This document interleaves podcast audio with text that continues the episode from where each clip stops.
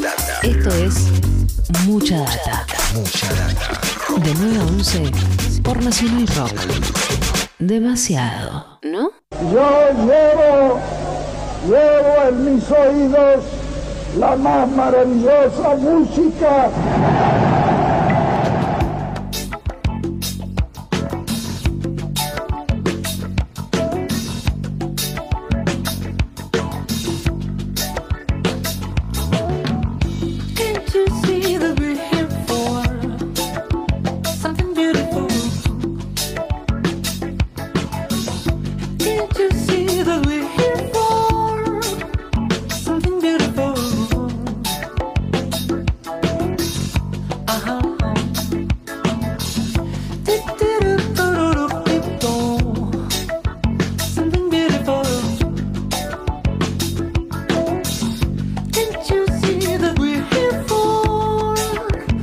Bueno, muy bien.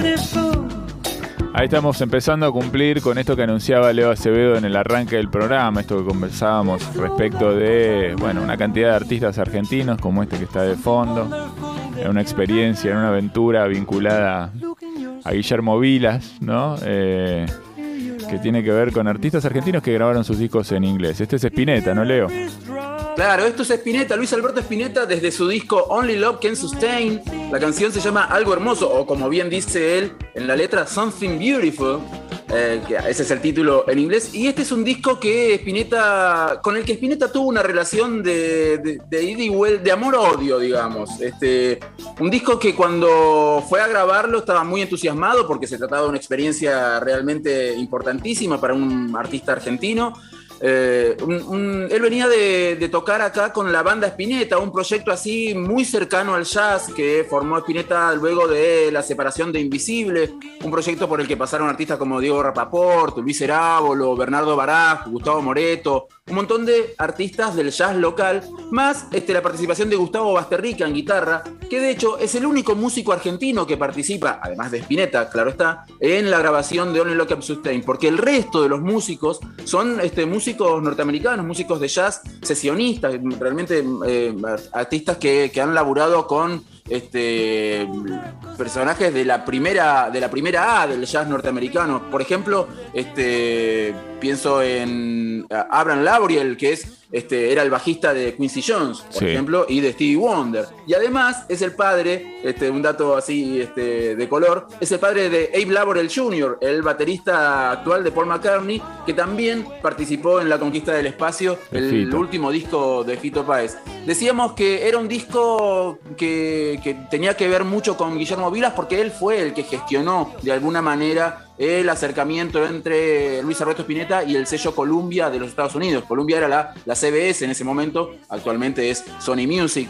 Este, y, y fue grabado, un disco que fue grabado entre Los Ángeles y New York y que cuando llegó acá a la Argentina fue recibido muy, muy, muy fríamente, por no decir que no fue este, bien recibido por el público argentino, sobre todo por el público de Spinetta, que no esperaba algo así como un disco en inglés de Spinetta. 11 canciones, todas las canciones grabadas en, en inglés. Y de hecho, a Spinetta ese, ese recibimiento frío de parte del público argentino de alguna manera lo debe haber condicionado para este, la, la- opinión que tenía de este disco.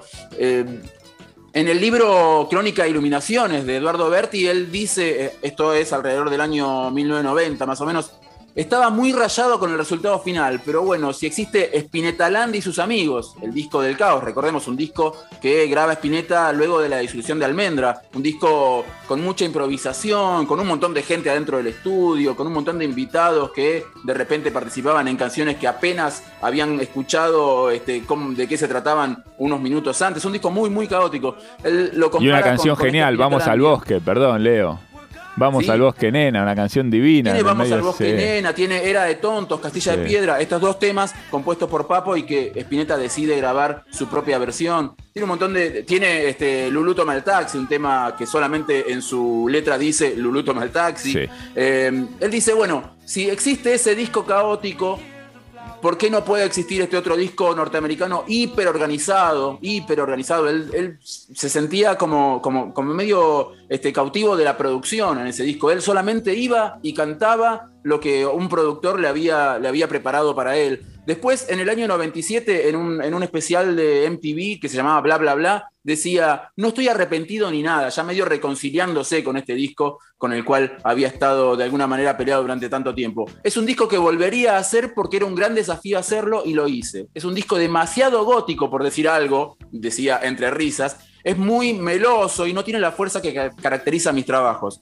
Es- dice, oficié prácticamente de cantante y compositor y me aburrí como loco y me, quis- y me quise ir corriendo. Y eso es lo que hice, digamos. Es medio que fue un disco que terminó sacándose de encima, un compromiso en el que se había visto metido y que después terminó sacándose de encima.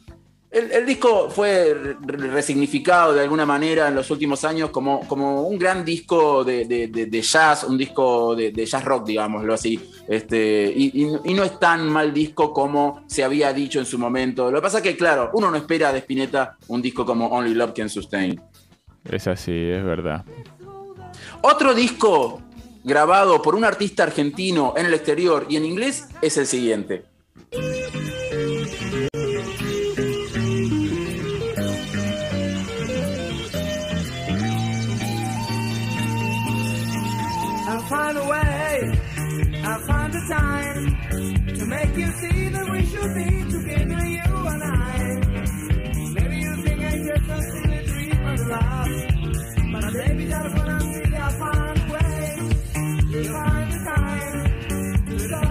Estoy tratando de sacar a la ficha de quién es. No es Jamiroquai, No, no es Stevie Wonder, es un artista argentino. no es se llama Lito. Lito Nevia. Es Lito, sí, Lito sabía. Nevia. Sabía. Es Lito Nevia en la canción Encontraré el camino, I'll Find a Way.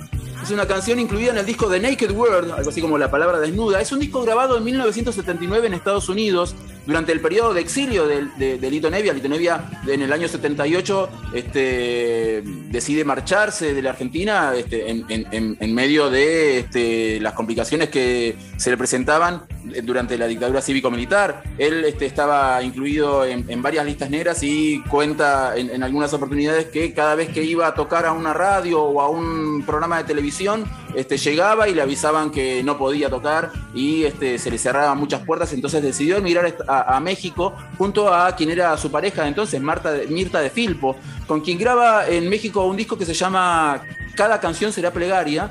Y este, este disco también, a pedido de un productor norteamericano que le pide un disco de música latinoamericana de fusión, pero cantada en inglés. Una cosa Bien. así medio extraña, un capricho Sí. de, de un productor. Y este Lito graba este disco junto a una cantante y flautista que se llama Linda Brum. Lo graban medio en colaboración y además con Mirta de Filpo este, en las letras.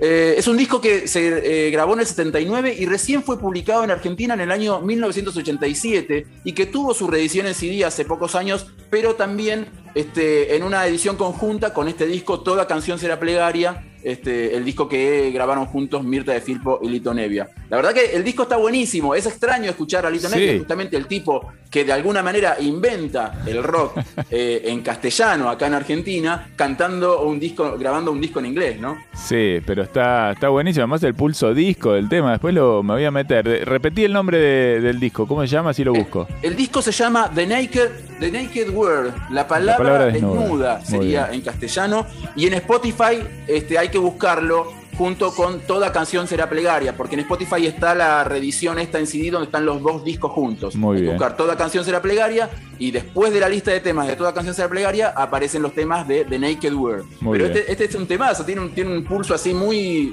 Cuando yo lo escuché me, me hizo acordar inmediatamente a Jamiroquai. en- Sí, en- música, algunas- en es música de, de crucero, ¿no? De andar en un barquito con un traguito en la mano y te pones esto de fondo ahí.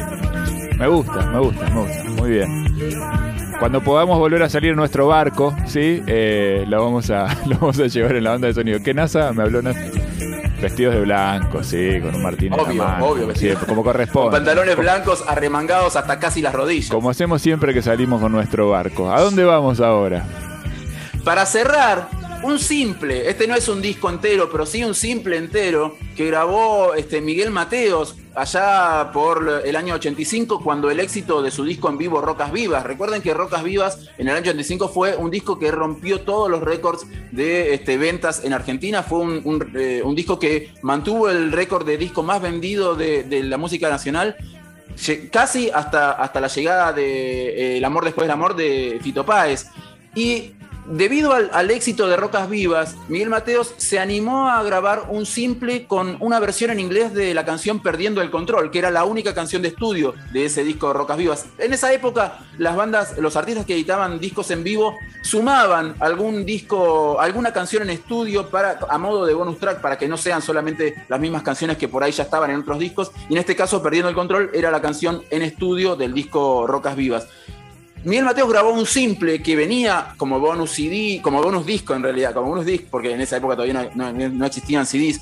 Un simple de 45 RPM, este, con el tema Perdiendo el Control en inglés de los dos lados. Una rareza, digamos. En vez de tener un lado B, dijo, No. bueno, traduzco Perdiendo el. Control y lo grabo de los dos lados. Y también tenía una particularidad este, este simple. No solo que era 45 RPM, sino que era este, un disco de reverse groove. Es decir, que había que poner la púa del lado de adentro del disco y giraba hacia afuera. No sé si se entiende. Generalmente claro. cuando uno pone un disco, este, pone el, el brazo en el borde del disco y la púa va girando hacia el interior del disco. Sí. Hay discos que eh, se llaman reverse groove que se ponen al revés.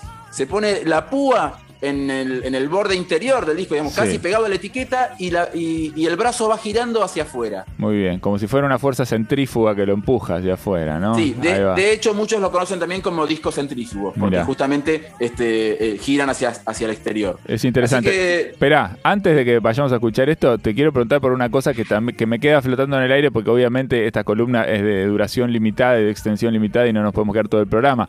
Pero están también eh, algunos temas de Soda Stereo que fueron grabados eh, en inglés. Yo me Sí. acuerdo, por ejemplo, del Temblor, ¿no? Que está, que es muy Cuando famoso. pasa el temblor y juego de seducción, pero Sí. no fueron publicados. Ajá. Estos sí tienen. Hola, tanto- me sumo, ¿qué tal? Hola, Buen ¿qué haces, Flora? Me, ac- me acuerdo que la pasaban mucho en esa radio que decía una nueva hora comienza. En y decía, la canción se llamaba When the Shaking is Past. Sí, totalmente.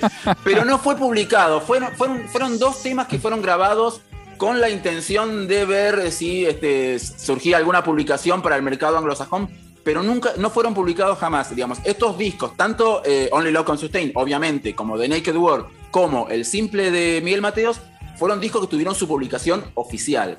¿Por qué no Son se discos-? ¿Sabemos qué pasó con Gustavito? Porque no, porque no, no, no prendieron, digamos. Ah, no prendió. Fue, fue, un- fue una, una especie de tentativa para ver si este, Soda Stereo podía meter una, una pata en el mercado anglosajón y finalmente fue algo que no sucedió. Que de alguna manera, este, por ahí, este, es, esa, ese, ese traspié impulsó a la banda a incursionar en el mercado latinoamericano, que fue, digamos, Que fue lo bárbaro. Que, que fue lo que determinó que Soda Stereo sea la banda que, que terminó siendo, ¿no? Es verdad. Bueno, muy bien. Acá un repaso entonces de algunas de estas eh, versiones en inglés, grabaciones en inglés de artistas argentinos. Eh, una rareza, ¿no? Eso habla también de la fortaleza de- del rock argentino defendiendo su idioma durante, durante muchísimos años, ¿no? Una marca, una huella que, como decía Leo, dejó, entre otros, Lito Nevia, que pasó también por, por la sección. Nos vamos a ir con Perdiendo en Control en inglés. Losing, Sí, y le losing aviso, the le aviso a control. NASA que ponga la púa del lado de adentro, por Sí, favor. sí. ¿Cómo, cómo es la traducción? ¿Cómo se llama la, la traducción?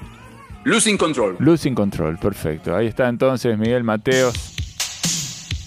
Versiones en inglés hoy, de la mano de Leo Acevedo, mucha data, Nacional Rock.